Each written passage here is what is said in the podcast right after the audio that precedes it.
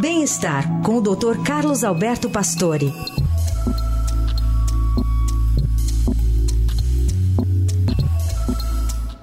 Tudo bem, doutor Pastore? Bom dia. Bom dia, Carol. Bom dia, Heisen. Bom dia. Bom dia, ouvintes. Vamos falar um pouquinho sobre síndrome metabólica e como essa doença silenciosa tem sinais até conhecidos né, da população? Ah, não há dúvida, descrita há muito tempo, né? Síndrome metabólica acho que tem uma descrição já de décadas.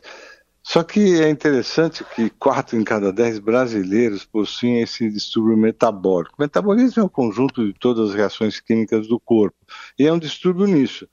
É uma somatória de doenças mal cuidadas, no fundo, né? Porque no início do processo dessa alteração metabólica, você vai deixando de cuidar de uma série de coisas e essa alteração aparece pressão alta, colesterol elevado, açúcar alto, obesidade.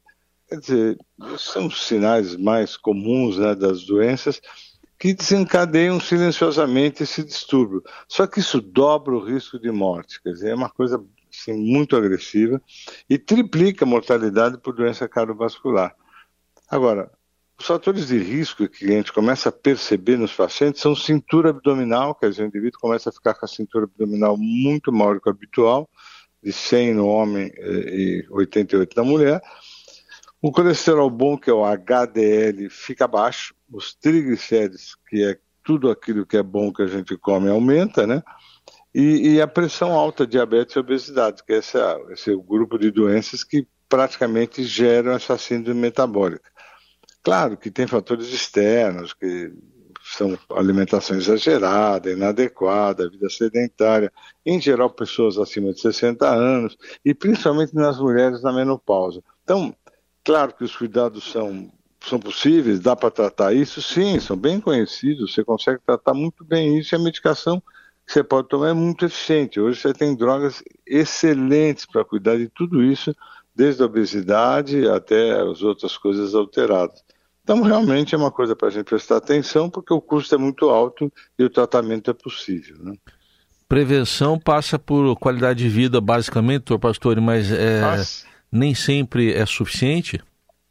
Não, não, eu acho que no fundo isso aqui é o tipo da, da, da doença previsível que você pode preve, praticamente prevenir né, e prestar atenção em fatores muito simples do dia a dia, né?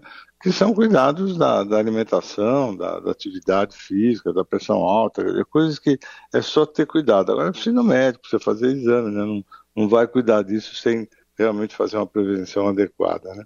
Mas eu acredito que isso seja contornável.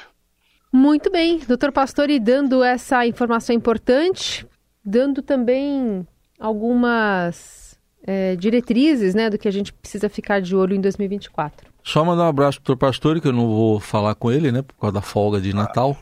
Então, Feliz Natal, doutor Pastor, o senhor vai estar com a Carol aí. Feliz Natal para vocês, se eu não falar também, um bom ano novo. Tá bom, então. Valeu, doutor, até mais. Até mais.